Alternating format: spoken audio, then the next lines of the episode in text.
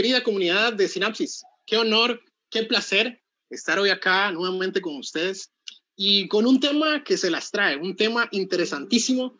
Eh, aquí estoy en compañía de mi, de mi amigo John. Eh, John, yo la verdad estoy emocionadísimo por, por este tema, por, por las experiencias que vamos a estar escuchando la noche de hoy. Pero primero que nada, John, con esta noche eh, tan lluviosa, tan, tan rica para estar compartiendo y aprendiendo de, de experiencias. ¿Cómo, ¿Cómo estás? ¿Cómo te sentís? ¿Qué tal el día de hoy, John? Bueno, gracias a Dios estoy bien.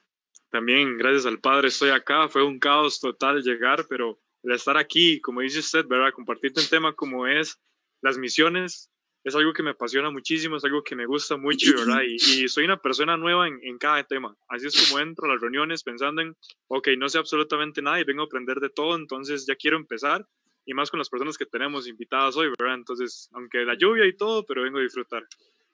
Excelente, John, excelente, muy bien.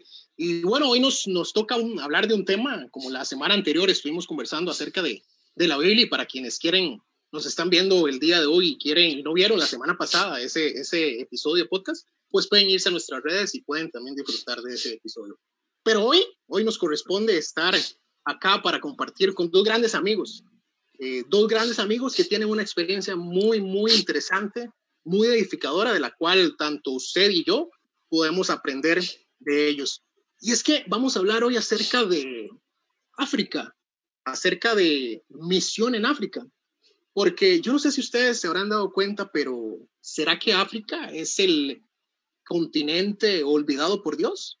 Y se habrán visto por ahí en redes sociales, hemos estado lanzando alguna información porque es que África tiene más de 1.300 millones de habitantes, alberga los 10 países más pobres del mundo y la mayor parte de este continente está en estado de precariedad.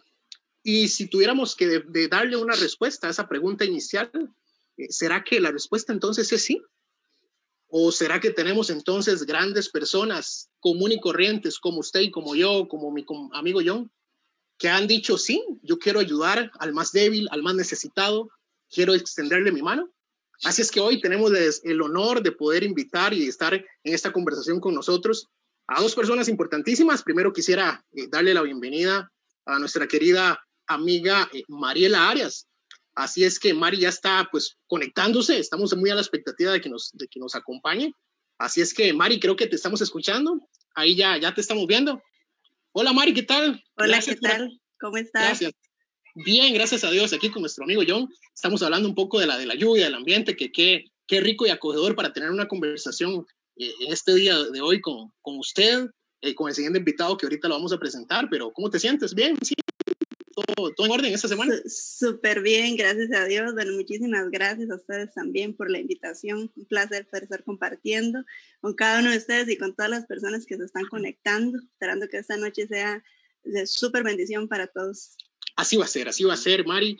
Y pues bueno, no quiero quitar mucho tiempo para, para presentarles a nuestro siguiente invitado y es nuestro querido amigo eh, Pablo Calvo. Pablito, ¿estarás por ahí también ya? Excelente. Hola, hola, Eder. hola, Eder. Hola, John. Hola, Mari. Espero que estén muy bien todos. Muchas gracias por, por la invitación. Para mí es un, un verdadero honor y placer estar por acá con ustedes compartiendo y que bueno, que sea el Espíritu Santo quien hable esta noche y que nos utilice a cada uno de nosotros para, para llevar lo que Él quiere decir, lo que está en su corazón. Entonces, muchas gracias a ambos por la invitación.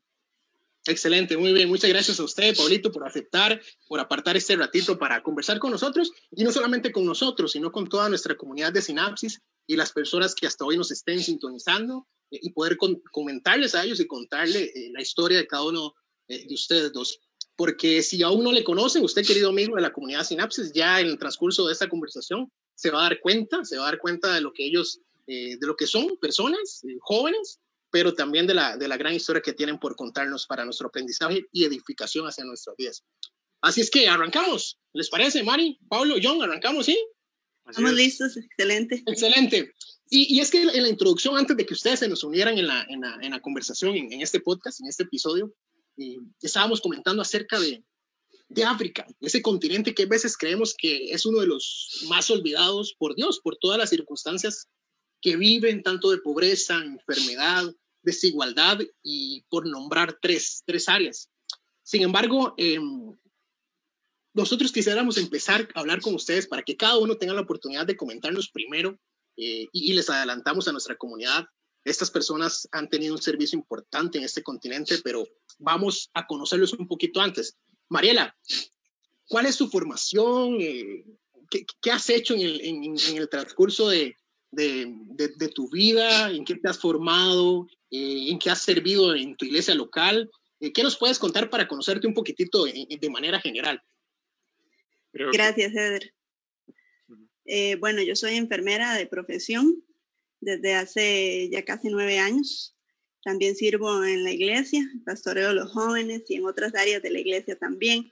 Este, a nivel de la comunidad, pues también trabajamos, hacemos actividades de ayuda social, em, ayudando a personas de todas las edades, tanto niños, jóvenes, adolescentes, eh, adultos mayores, personas, la gran mayoría, personas de riesgo social, Em, personas también, este, pacientes de cuidados paliativos.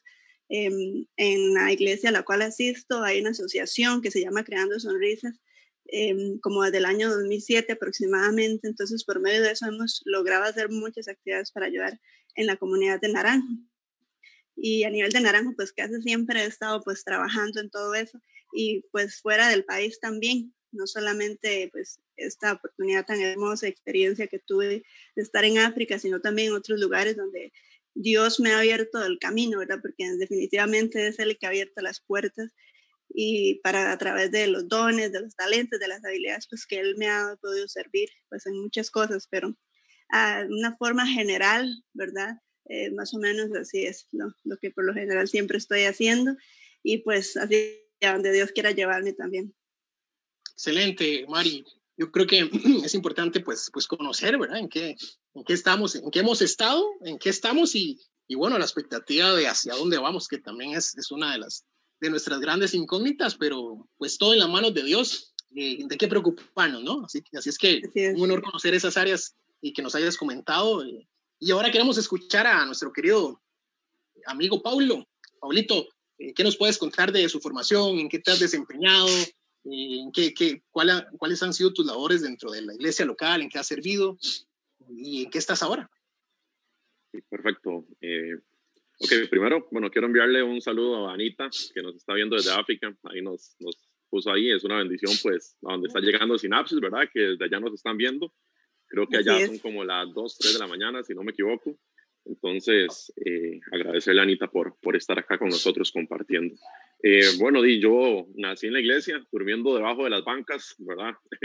Desde que nací, pues eh, ya eh, he servido, por decirlo así. mis papás son pastores de una congregación en Grecia, en Costa Rica, y pues desde muy pequeño he estado involucrado en lo que es el ministerio. Me acuerdo de los 10 años que llevaba discipulado y me quedaba dormido en las aulas, ¿verdad? Había discipulado como seis veces, porque todos los años me quedaba dormido.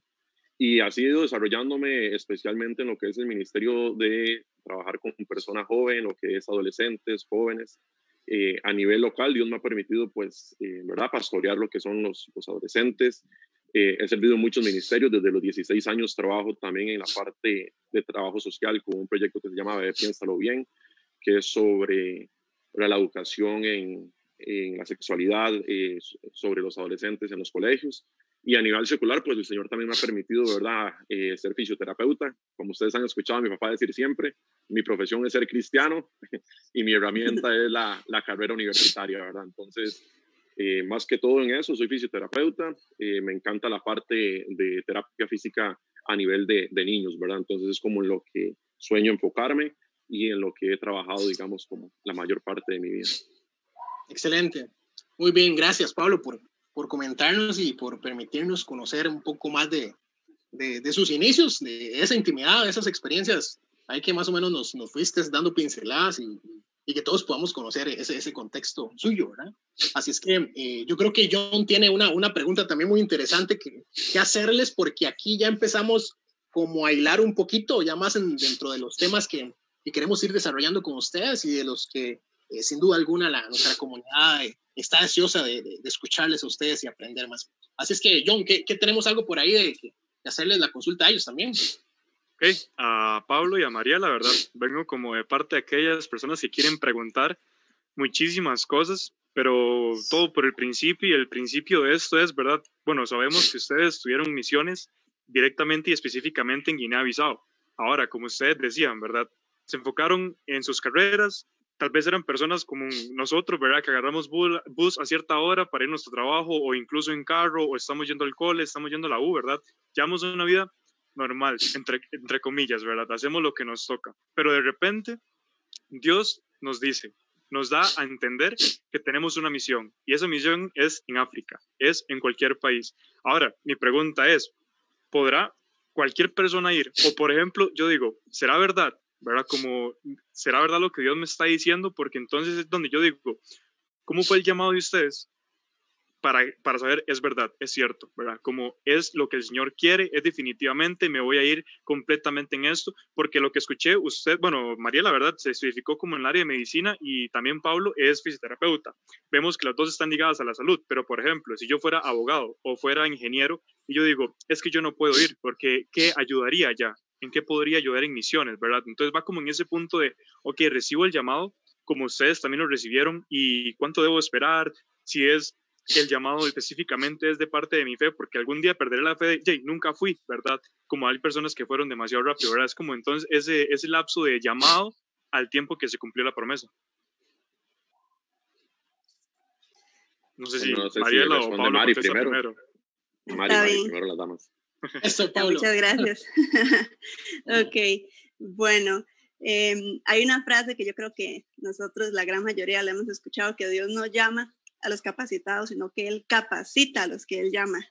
Y es algo pues que desde hace muchos años y muchas otras cosas más que siempre atesoro en mi corazón, pues las tengo ahí presentes, porque si yo le dijera a una persona, tiene que prepararse tanto tiempo para ir a un lugar, para ir a África, para ir a la India, a cualquier otro lugar que esté muy lejos de casa, eh, yo creo que nunca estaríamos preparados para eso, ¿verdad? Porque es algo que en el camino Dios nos va dando las herramientas, que a pesar de que como ahorita al principio cada uno de los dos dijimos nuestras experiencias y, y este, quizás hasta en otros lugares, en otros países, jamás tan lejos como el de en África, pero todo fue una preparación y yo pienso que no es, no es tan importante la profesión que la persona tenga, sino eso va más allá de, de, una profesión, es realmente los dones que la persona tiene, el llamado de Dios, porque a mí hay personas que me, al principio me decían, usted está loca, ¿cómo se va a ir para allá?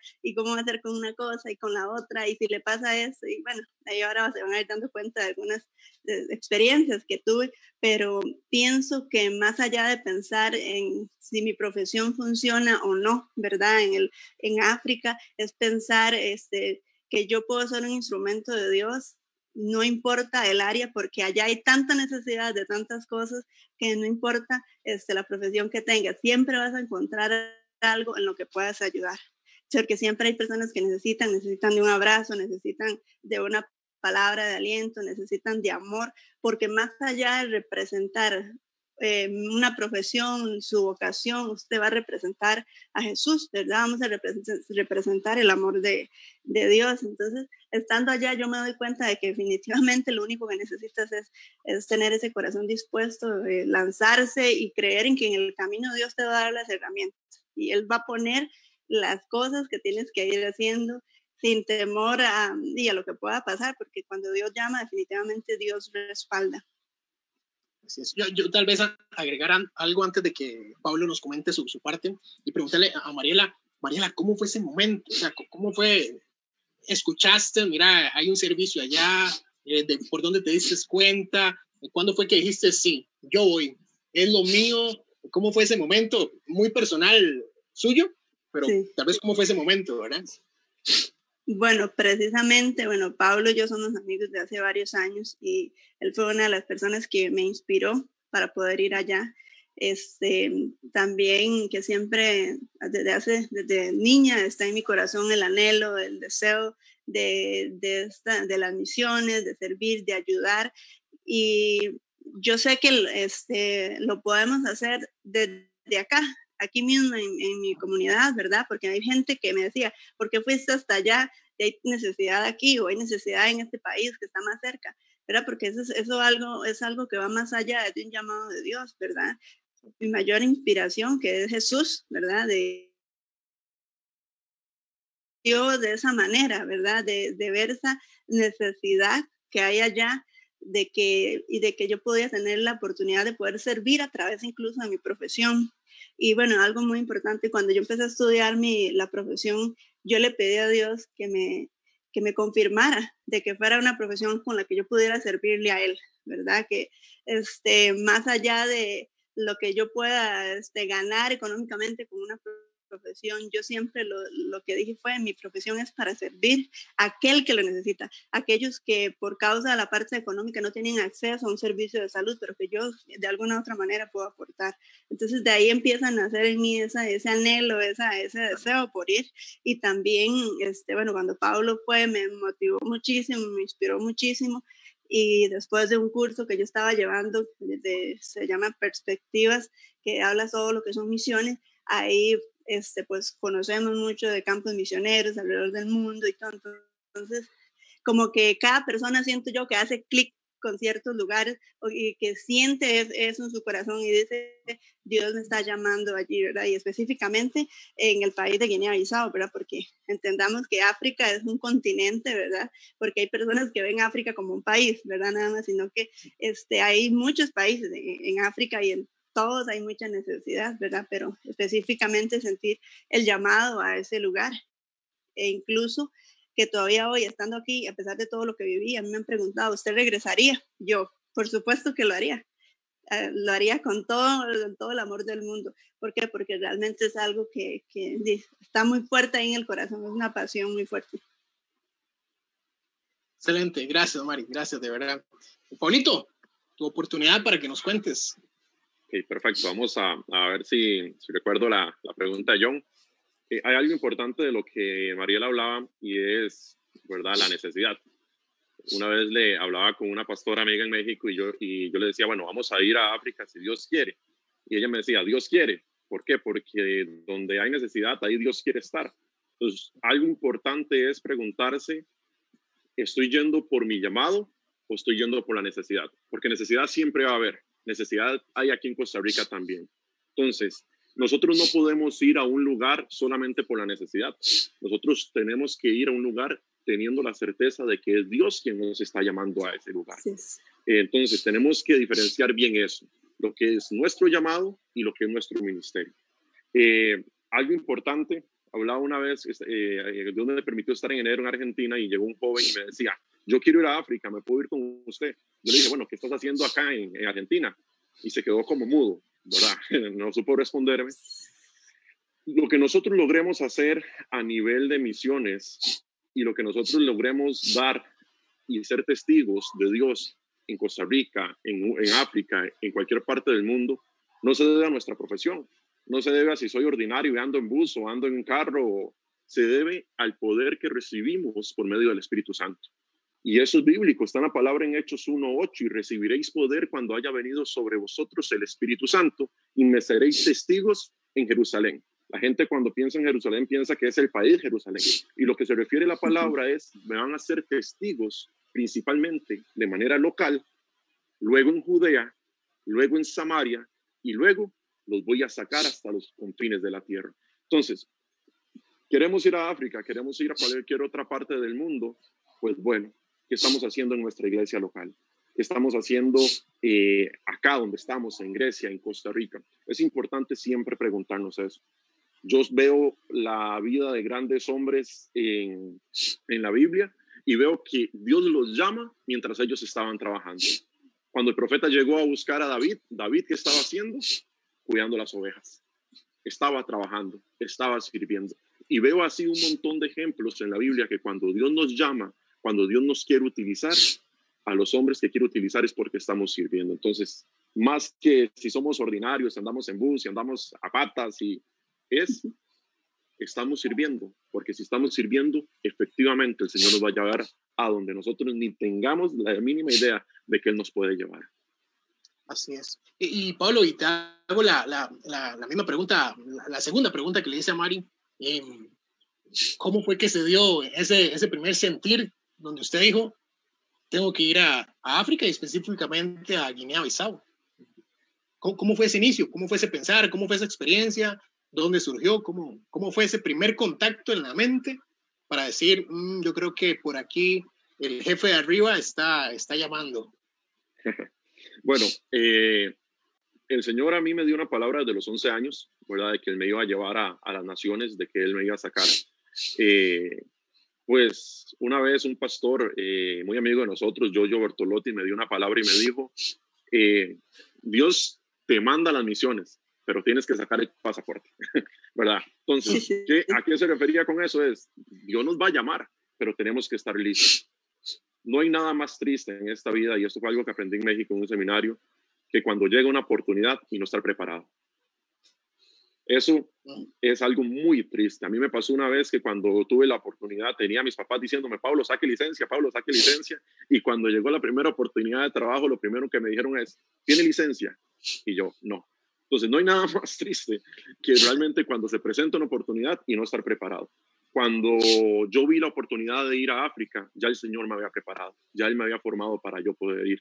A mí se me da por medio de una invitación en Facebook, donde yo veo que se dicen se necesita fisioterapeutas en Casulo, en África.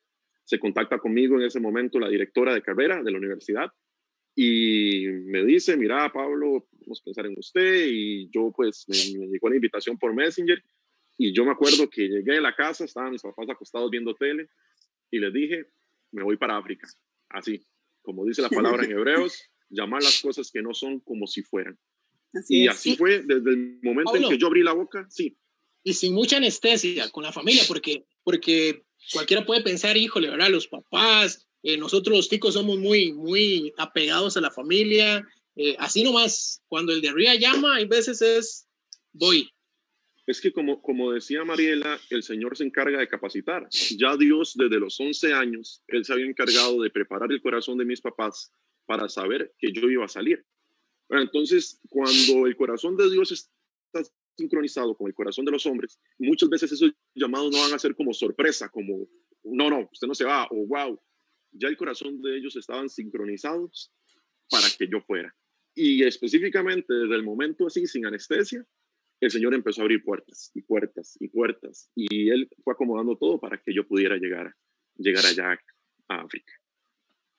Qué bueno, y es que en esta, digamos así, en esta tercera parte que queremos entrar con ustedes como a comentarles y es precisamente porque nos han estado comentando acerca de que pudieron ir a África, a este país de Guinea-Bissau, pero ustedes dos tienen, eh, Mariela nos decía que, que, son amigos, que han compartido informaciones, han vivido algunas experiencias juntos también, pero mm, sé que los dos no fueron juntos a África. Sé que los dos eh, fueron a África, a este país de Guinea-Bissau, a servir a Dios en tiempos diferentes. Y quiero decirle a nuestra comunidad Sinapsis también que nos está sintonizando que uno fue antes de la pandemia y el otro y la otra, más que todo, porque fue Mari, ¿verdad, Mari? Fuiste durante la pandemia. Este evento que nos está, pues, golpeando a todos a nivel mundial y, y queremos que nos cuenten y, a todos los, a nosotros, los cuatro que estamos acá presentes, pero también a toda nuestra comunidad, acerca de acerca de cómo fue ese servicio, cómo fue algunas experiencias que nos puedan contar, eh, cómo fue vivir, primeramente tal vez lo hacemos con, con, Pablo, que fue el que fue previamente y no, no había pandemia. Eh, ¿Cómo fue ese servicio? ¿Qué, ¿Qué, qué, fue lo que fuiste a hacer por allá? ¿Qué te topaste? ¿Qué te sorprendió? ¿Alguna experiencia que nos puedas contar? Y seguidamente también pues le vamos a consultar a Mari, ¿verdad? ¿Cómo fue ese servicio durante la pandemia? Porque creo que hubieron retos igual de difíciles, pero también algunos distintos conforme al contexto que estaban viviendo, ¿verdad? Así es que, Paulito, ¿qué nos puedes comentar acerca de eso? Eh, sí, bueno, como, como vos decías, Eder, eh, Mariela, yo creo que nos conocemos de años, pero en realidad podemos estar hablando hace dos, tres años. Eh, la primera vez que nos comunicamos por trabajar juntos en un servicio, un ministerio que se llama Bootcamp.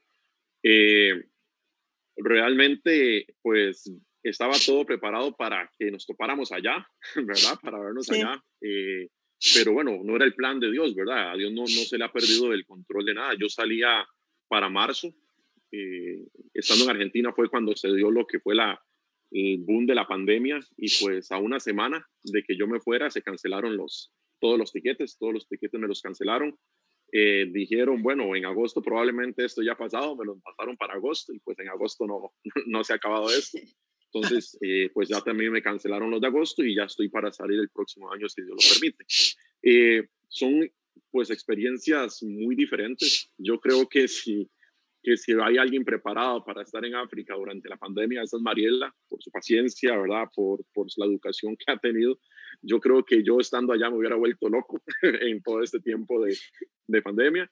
Eh, pero Dios también a eso no se le escapa, él no, no, se le escapa esos detalles, ¿verdad? De él saber a quién mandar y quién estar ahí en los precisos momentos, porque los tiempos son de él, ¿verdad? Todo, él maneja los tiempos nuestros.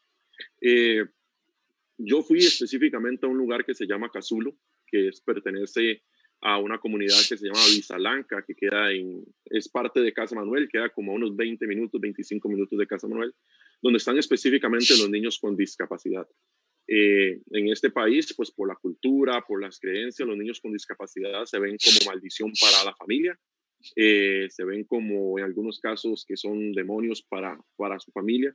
Y pues a la hora de yo ver los reportajes, que en el momento de ir eh, se daba personas que metían a sus niños en hormigueros, no sé si Mariela logró ver hormigueros de dos metros de altura, tres metros, y sacrificaban a los niños ahí sacrificaban a los niños, los metían en los hormigueros para que las hormigas los, se los comieran. En Casulo, eh, uno pues se encontraba niños con discapacidad, no solamente aparte de su discapacidad, con maltrato físico, quemados, golpeados.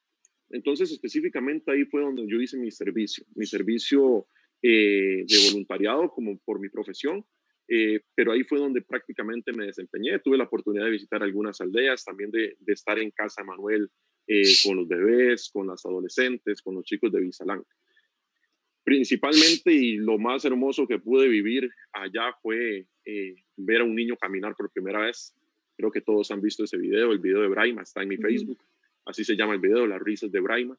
Un niño que desde que yo llegué a Casulo, pues siempre estaba riendo, siempre en ese momento se arrastraba, él lo único que hacía era arrastrarse porque nunca había recibido la estimulación, la terapia para que él pudiera caminar y ver el milagro de Dios por medio de la profesión y por medio de la fe, porque la ciencia decía en ese momento de que él no iba a caminar, pero la fe sin obras está muerta, ¿verdad? Entonces había que creer en que él iba a caminar, pero también había que hacerle terapia y estimulación.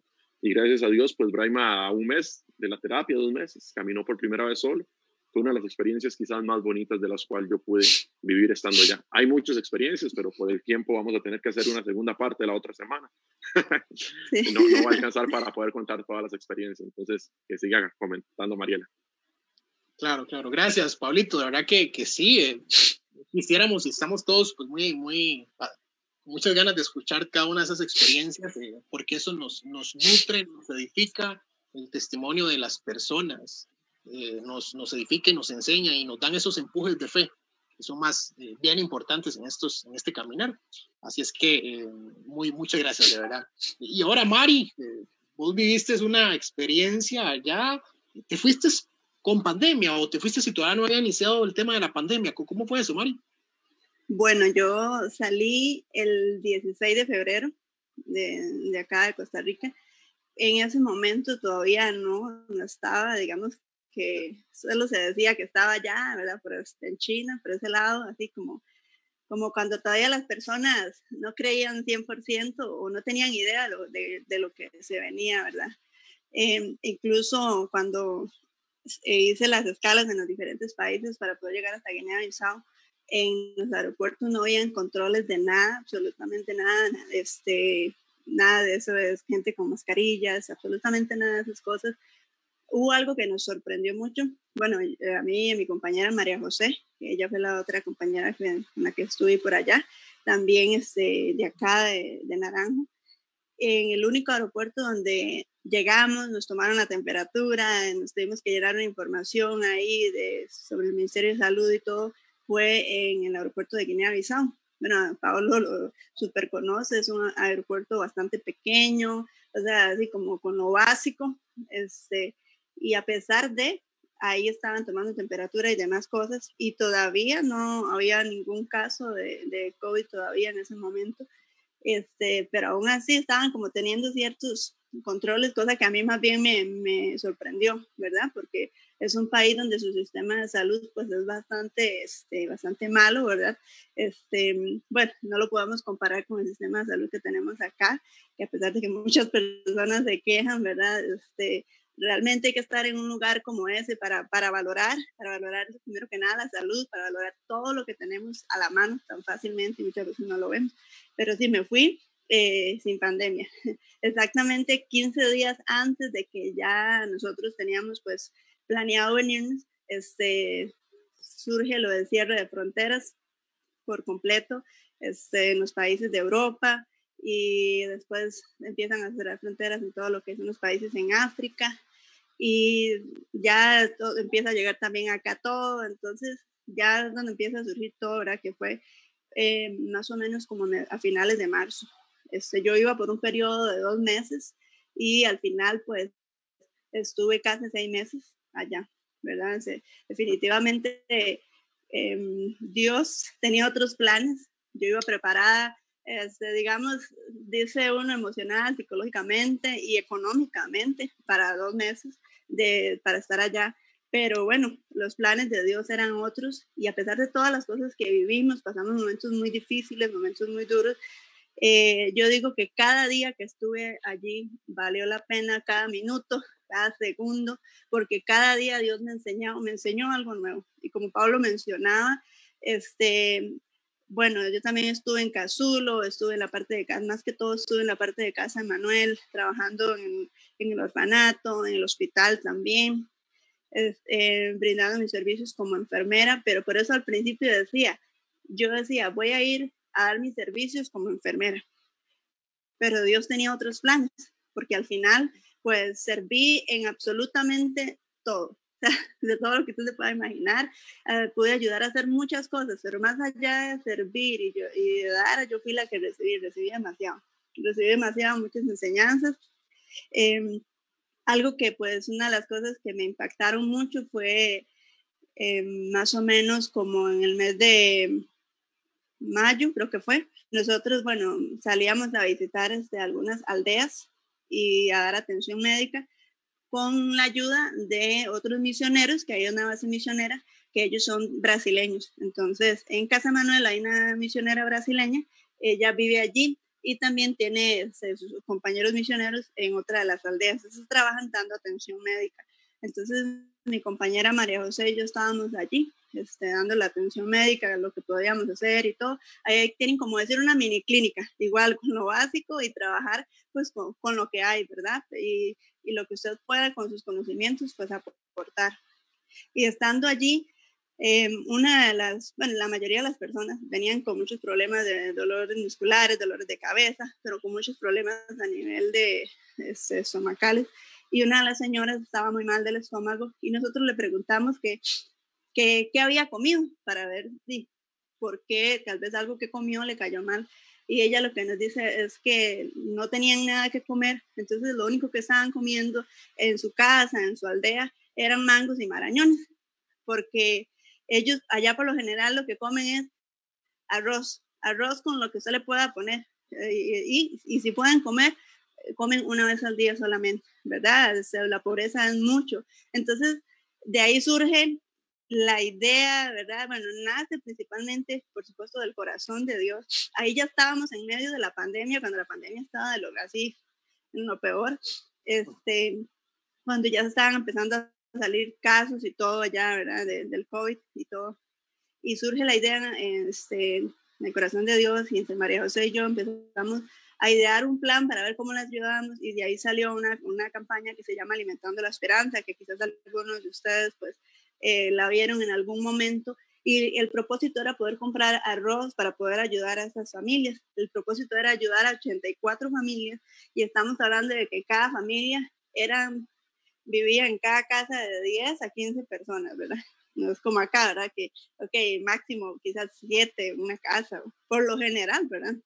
Entonces, ok, hicimos un video y todo con, con ellos para que las personas vieran la necesidad y explicamos y Dios, vimos el milagro de la multiplicación en cuestión de cuatro días, gracias a muchas personas, la gran mayoría de aquí de Costa Rica, empezaron a enviar donaciones y logramos comprar arroz para que pudieran comer durante un mes, no para 84 familias, sino para 154 familias. O sea, Dios multiplicó de una forma increíble. Yo vi que recibimos ayuda de personas incluso que yo no conozco, pero que me escribían y querían enviar y enviar bendición y se logró comprar y logramos ver este milagro ahí y fue, era hermoso verlos a ellos, decir, darle gracias a Dios, pero decir, nosotros le damos gracias a ese Dios al cual ustedes adoran, les decían, a ese Dios al cual ustedes sirven, pero que ellos le daban honor y le daban gloria a Dios por eso. Y hicieron una danza y algo lindísimo, precioso, por ahí tengo videos que son muy bonitos para los que quieran verlo, es súper bonito, en agradecimiento. Entonces fue algo increíble, sobrenatural, porque fueron cuatro días y las personas ayudaron, ¿verdad? Entonces desde aquí hasta allá llegó la bendición. Y yo sé que muchas personas que ayudaron también fueron bendecidas de otras maneras. Entonces esas son una de las cosas, experiencias increíbles que viví ¿verdad? El hecho de poder estar allí en Casa Manuel, sirviendo, compartiendo con, con, los niños, este, ver la bendición de Dios día a día, ver cómo Dios bendice incluso a Casa Manuel con muchas cosas, ver el amor de Dios en, una sonrisa de un niño. Habían veces donde yo me sentía quizás eh, cansada, como todo ser humano, ¿verdad? Porque nos llegaron a cancelar la salida del país, sus vuelos aproximadamente casi fueron 10 veces este, por diferentes motivos, por lo mismo de la pandemia. Eh, perdón, perdón por interrumpir, pero eso te voy a preguntar porque, porque, bueno, en mi caso yo veía en las noticias también, eh, salían de casos de, de dos jóvenes que estaban en Cazulo y, en noticieros nacionales que, que, por el tema de la pandemia tenían que quedarse por allá y nosotros eh, decíamos, mira, ellos son de aquí, de, en nuestro pueblo, de, bueno, son de Naranjo, tenemos otros que de Grecia que han ido por allá y, y, en esos momentos, Mari, eh, ¿qué piensa uno? ¿Será que uno dice, mm, ¿habrá sido la voluntad de Dios? ¿Será que uno duda? O más bien ahí es donde viene verdaderamente eso, eh, ese sentir de decir, no, no, yo vine aquí con propósito, sé que ahorita está pasando algo difícil, imagínate, nos has comentado de 10, alrededor de 10 veces que le cancelaron vuelos, llega a perder uno la paciencia, se llega a sentir como, como dubitativo ante, ante si fue la, la, la decisión correcta, porque, porque no es fácil. Sí. Pues eso fue muy difícil, porque era una lucha entre esa fe que yo tenía en Dios y entre todo lo que estaba sucediendo alrededor, pero que cada día, o sea, de que, porque cada vez que intentábamos salir había que hacer muchas vueltas, un documento que otro, entonces como que eso nos dejaba agotados.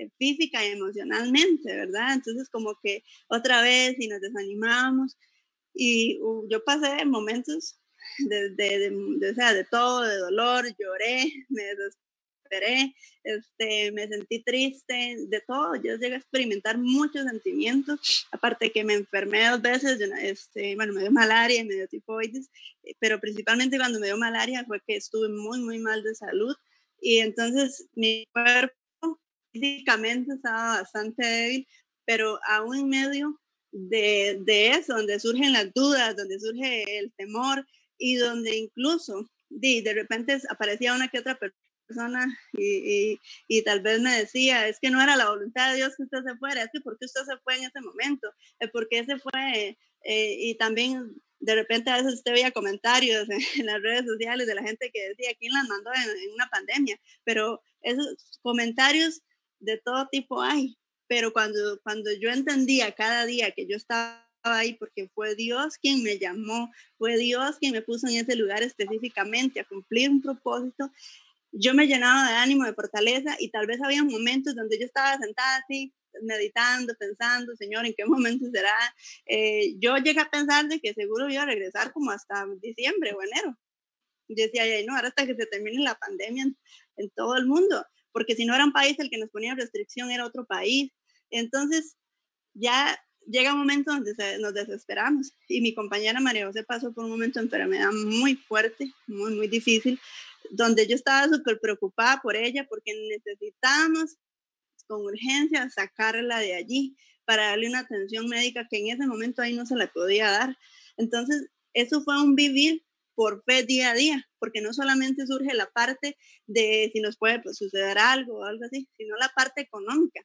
Yo iba económicamente preparada para dos meses, pero una de las cosas que me hizo confirmar de que Dios me había llamado a estar allí en ese tiempo era de que día a día me llegaba de alguna persona, amigos, compañeros, amigos de la iglesia, de la iglesia recibí demasiado apoyo económico, porque tal vez ya esta semana se me iba a acabar el dinero para poder comprar comida, porque yo no tenía dinero, porque yo estaba con un permiso sin goce de salario en mi trabajo y no tenía un solo cinco. Entonces ahí empecé a crear una dependencia total, total, yo digo mil por ciento de Dios, de, de decir, Dios, de verdad, fuiste tú quien me llamó, porque cuando yo me sentía, vea, es que ya se me va a acabar el dinero, un, alguien me decía, le deposité plata para que se ayude con la comida. Y Casa Manuel nos ayudó mucho, nos, nos ayudó mucho con la parte del hospedaje, toda esa parte. Casa Manuel nos, nos acogió completamente como si fuéramos uno de ellos total, o sea, y siempre se los voy a agradecer. Y la parte de ver la provisión de Dios milagrosa, semana a semana, fue algo que yo decía, de verdad, cuando Dios llama, Dios respalda, Dios provee, eh, Dios es nuestro Padre y Él va a estar allí. Y que si Él te dice, te voy a llevar a África, yo creo que a mí me hubieran dicho, te tiene que ir seis meses para África, humanamente yo digo, ¿cómo voy a hacer económicamente? Y es que, porque ya empezamos a poner, y es que, ¿cómo voy a hacer? Y es que, ¿cómo?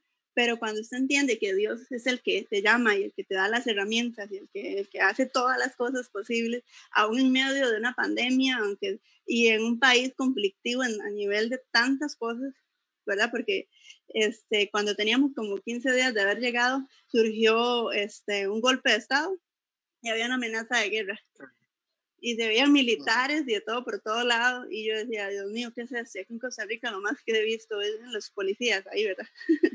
Nada más. Entonces, eh, fueron muchos momentos que, como dice Pablo, vamos a ocupar otra sesión de muchas experiencias, de muchos momentos de tensión, de, de dolor, de momentos cuando estuve enferma. Pero hay algo que quiero recalcar de cuando yo estuve enferma, que Dios hablaba mi corazón todos los días y es que experimenté realmente la palabra de Dios, cada versículo así como tiene que ser, que hay un pasaje que dice que aunque mi cuerpo exterior se va desgastando, se siente cansado, lo estoy parafraseando, este, mi interior se renueva día con día y eso era lo que yo sentía ya siempre, todos los días, todos los días. Yo perdí 10 kilos en todo ese tiempo por ritmo de la enfermedad, eh, obviamente el cambio en la alimentación, pero, no, pero yo le puedo decir que nunca me faltó que comer. Siempre tuve comida, siempre tuve donde dormir y muchas otras experiencias pues eh, que viví. Una de esas fue también que fuimos a una isla con doña Isabel, la fundadora, a evangelizar, que es otra historia que también tiene muchas cosas que contar, donde estuvo en riesgo mi vida, la vida de María José, la vida de los que íbamos, pero vimos en todo momento el respaldo de Dios, ¿verdad? Que fue algo impactante, de verdad que sí. Excelente, Mariela, de verdad, muchas gracias por, por ampliarnos, ¿verdad? Todas estas experiencias que, has tenido, que, que, viviste, pero que al final podemos decir de que Dios eh, es el que mantuvo ahí la, la fuerza, la paciencia, la fortaleza para seguir adelante y es ahí donde viviste de manera práctica eh, la escritura, los pasajes bíblicos que veíamos la semana anterior. Entonces, muchas gracias por su experiencia y, y lastimosamente, lastimosamente no podemos, no estamos dejando para una segunda ocasión muchas experiencias más, pero quisiéramos ir cerrando tal vez esta, este, este podcast del día de hoy y aprovechando también para que Paulito eh, nos comente, Pablo, eh, ¿qué consejo final o la importancia que tiene en nuestras vidas el ser obedientes, ¿verdad? A, esos llamados, a esas inquietudes que, que, nacen en nuestro corazón y que después entendemos que, que es Dios. Eh, y cómo poder, eso en la primera parte, y luego cómo poder apoyar ese tipo de iniciativas. ¿Será que solo yendo hasta allá físicamente o será que desde aquí podemos apoyarles, verdad? Entonces, en esas, en esas dos líneas también, Mari, para que vayas pensando la, su cierre final con base en estas dos preguntas. Ok, eh, voy a hablar un poco, ¿verdad? Sobre algo muy importante que creo que es necesario mencionarlo con, lo que con respecto a algo que comentaba Mariela. Y es que cuando Dios llama, eh, va, a, va, a, venir procesos donde nuestra fe va a ser probada. O sea, no, no es, imposible, o sea, es imposible tener un llamado de Dios sin que Él pruebe nuestra fe. Yo siempre he creído eso, que cuando Dios llama y si Él no me está probando mi fe, eh, hay algo ahí en lo que tengo que enfocarme. Y lo veo con la vida de Pedro, cuando Jesús lo llama que camine eh, sobre las aguas, dice que él empezó a caminar, pero vino la tormenta y vino un gran viento y empezó a hundirse porque tuvo miedo. Y Jesús lo levantó, extendió su mano y le dijo, ¿por qué dudas de mí, hombre de poca fe? Entonces, siempre cuando Dios nos va a llamar, va a venir la tormenta, va a venir viento, pero tenemos que saber, número uno, que Él es el que nos está llamando. Eh, con respecto, eh, hay un versículo que me encanta y creo que es lo que define mi vida.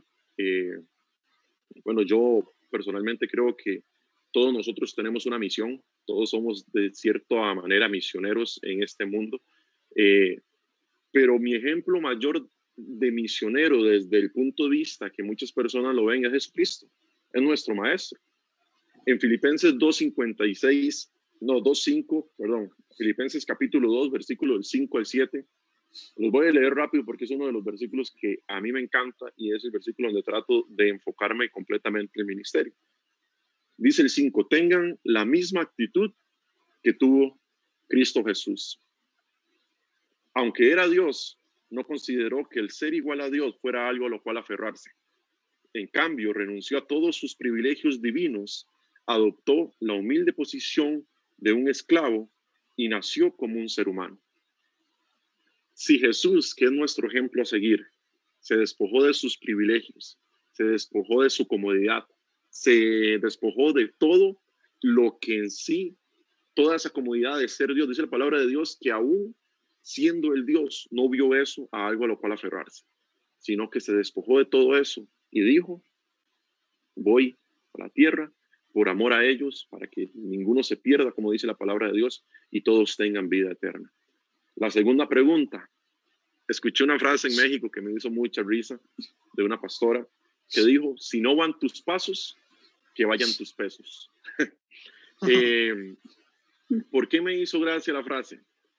Porque es así. Muchas personas quizás dicen, bueno, yo no puedo ir, yo no puedo, o, quizás no, no podría estar allá, pero hay muchas formas de poder apoyar. Yo no sé si Mari, me imagino que sí, ella tiene algún proyecto con respecto al estar acá y poder ayudar allá. Yo tengo un proyecto junto con mi novia que se llama Silence Therapy, que es poder dar terapia acá en Costa Rica. De hecho, hoy pudimos enviar eh, nuestra primera aporte, el 10% de lo que hemos hecho para allá. Eh, entonces, con cada eh, persona que, que, nosotros atendamos como nuestra área profesional, ¿verdad? De nuestra carrera universitaria, de nuestra profesión, la idea es poder brindar un porcentaje de eso específicamente para Casulo, ¿verdad? específicamente para los niños de, de Casulo. entonces, desde acá hay muchas formas como podemos apoyar allá, muchísimas formas si no van mis pasos, que vayan mis pesos, por lo menos. Entonces, es algo que yo invito a todas las personas. La, palabra de Dios dice en Santiago que la verdadera religión es esa, ayudar a los huérfanos. Y estos son niños que están allá y que necesitan de la ayuda y que necesitan eh, de alguna forma que el pueblo de Dios se una y puedan bendecir Casa Manuel y bendecir la vida de doña Isabel y doña Eugenia. Y aquí también en Costa Rica, como decía, seamos primeros testigos del Señor en Jerusalén, acá en Costa Rica, y luego hasta donde Dios quiera que llevarnos, ¿verdad? Entonces, hay muchas formas de cómo poder ayudar eh, a Casa Manuel y a otros lugares, eh, tanto, bueno, nosotros como, como iglesia, tanto Naranjo como la, iglesia de acá, pues está también eh, lo que es el centro SICRIN en, en Nicaragua, en Ometepe. Hay muchas formas de poder ayudar y bendecir lugares que realmente Dios nos ha dado y no puesto en nuestros corazones para poder bendecirlo. Entonces, creo que esa es como la frase mía, si no van mis pasos, que vayan mis pesos. Excelente, Pablo, muchas gracias. Yo creo que es bien importante, muy, muy importante tener eso en perspectiva, porque hay veces creemos, no, tal vez no es mi llamado ir allá, me gustaría ayudar, pero no siento el, llamado ir allá, pero, pero de pronto sí tengo unos, unos pesitos, como usted dice, por ahí en, en mi bolsillo, y, puedo donarlos. Hay diferentes eh, instituciones también que se encargan de eso. Así es que muchas gracias. Y casi también para ir finalizando, Mari, ¿qué, qué, mensaje este, nos puede decir ya para, para cerrar eh, este, este episodio de, eh, acerca de, de, la importancia, ¿verdad? De la obediencia que hablábamos y, y, yo creo que pues sería reiterar, pero si también vos tenés algunas, algunas formas en que, puede, en que, podemos, en que puede la gente también apoyar, que nos puedas comentar también. Claro, bueno, creo que Pablo lo dijo casi todo, pero exactamente, recuerdo que al principio mencionabas que a veces parece imposible o se ve muy lejos, ¿verdad? África o cualquier otro lugar, eh, pero si no eres una persona que quizás dice, no, yo jamás podría ir allá, que por una cosa, que por la otra, desde aquí puedes enviar ofrendas. Nosotros tenemos toda la información para que puedas enviar ofrendas este, para bendecir Casa Manuel, bendecir Cazulo, bendecir este, tantas personas allá que lo están necesitando, como por, por ejemplo esta campaña de, que hicimos para, para poder donar el arroz. Eh, llegó bendición de parte de muchas personas, incluso gente que fuera de Costa Rica ayudó. Entonces hay muchos lugares que también nosotros conocemos, en otros países hay otras bases, otros centros misioneros alrededor del mundo, donde, bueno, en mi corazón también está el anhelo pues de ir y de verdad que cuando vos decís, yo voy, confíe, confía en que Dios va a respaldar, pero también tener la certeza de que es Dios quien te está llamando. Algo muy importante, no se mueva por emociones, no diga, uy, qué chido, ellos fueron, yo también quiero, porque hay que tener mucho cuidado, ¿verdad? Eh, porque yo estando allá, como te dije, dudé muchas veces, pero siempre escuché la voz de Dios diciéndome, yo te llamé, yo te puse aquí, en este momento y en este lugar.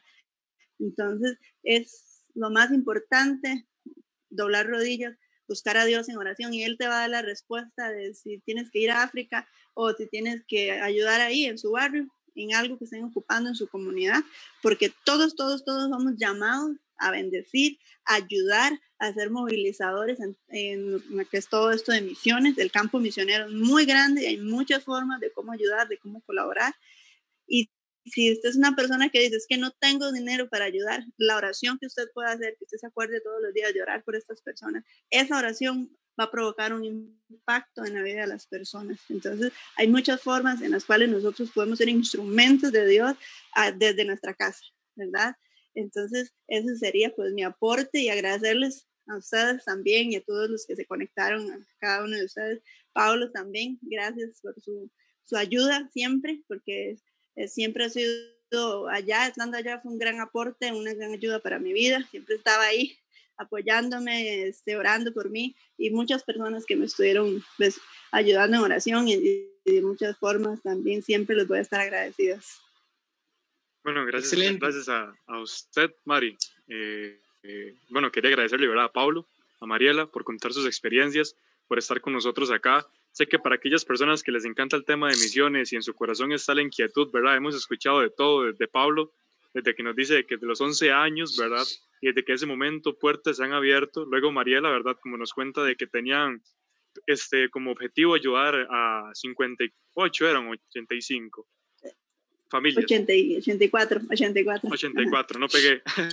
bueno, que tenían, ¿verdad? Planificado llevar 84 y que de repente se multiplica. Creo que aquellas personas que sabemos que las misiones son respaldadas por el Señor, este podcast como que vino a impulsar el deseo, ¿verdad? Y también como aquellas personas que dicen, ok, no puedo ir hasta allá o no he recibido el llamado, también tienen esas posibilidades, ¿verdad? Como dice Pablo, y esa frase ya creo que ninguno se nos va a olvidar, de que por lo menos podemos aportar económicamente, ¿verdad? A veces no hacemos el sacrificio, pero creo que escuchando lo que la verdadera necesidad que hay allá, ¿verdad? Como ese deseo debería aumentar en nuestros corazones. Así que agradecerle de verdad a Mariela por sacar su tiempo. Gracias, Pablo, también por sacar su tiempo. Yo sé que las personas disfrutaron mucho escucharlo, como Eder y yo. Entonces esperamos de verdad esa segunda parte. Gracias por la disposición de sus corazones al contarnos.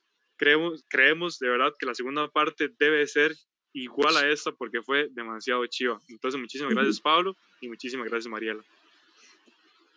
Así es. Gracias, chicos, y buenas noches. Yo, yo, agradezco antes de, tenemos unos cuantos segundos para, para ir cerrando.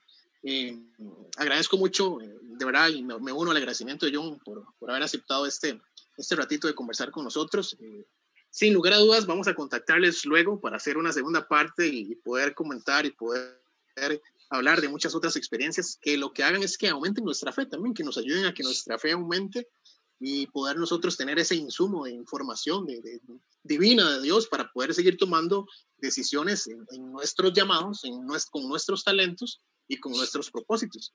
Así es que muchas gracias. Nosotros de verdad que estamos muy agradecidos.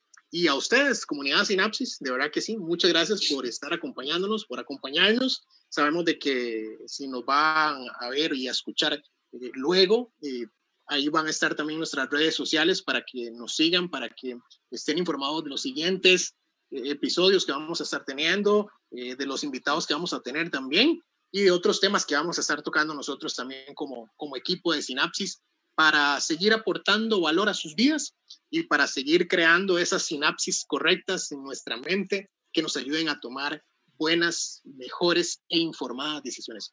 Así es que muchas gracias, eh, Mari, Paulito, John, un placer. Casi no te escuchamos hoy, pero bueno, las siguientes podemos escucharte un poquito más y aquí estamos para servirles. Es un milagro que no hable.